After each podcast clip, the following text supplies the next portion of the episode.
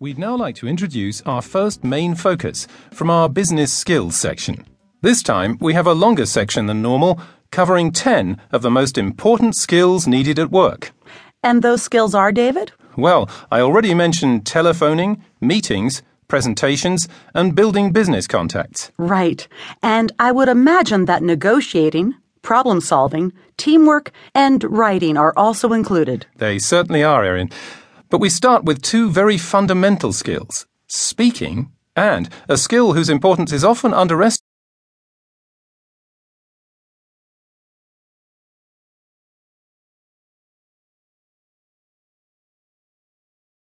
Hello, this is Ken Taylor from London.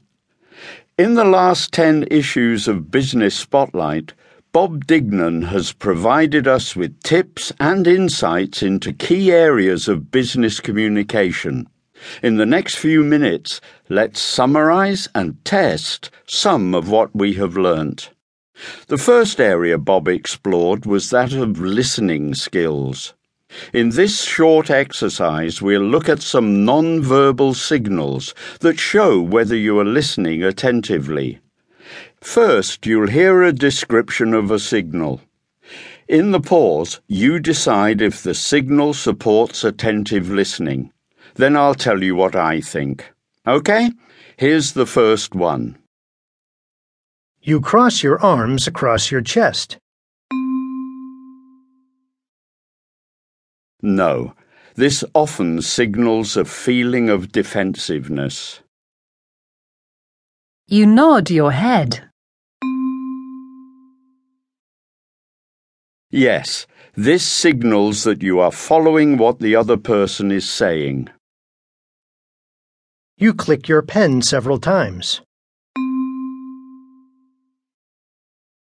No, this usually signals impatience.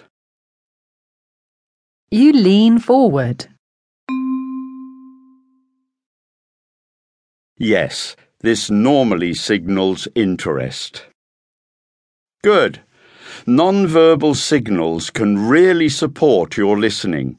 They are not perfect. There may be some individual or cultural differences. And remember, you actually have to listen when making these signals.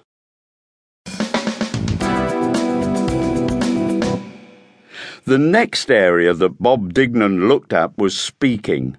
He says we can use some idiomatic language to spice up our communication. Here are four examples of English idioms. After each idiom, you will hear two possible explanations, A and B. In the pause, decide which explanation is the correct one. Then you will hear the answer. Let's start. He led me up the garden path. Does that mean A. He helped me get to a good result. B. He made me believe in something that was incorrect. B is correct? To lead someone up the garden path is to make them believe something that isn't true. Next one. She took a leaf out of John's book. Does that mean A. She learned from John and did what he did. B. She didn't provide John with enough information. A is correct? To take a leaf out of somebody's book is to learn from them and copy them. Next.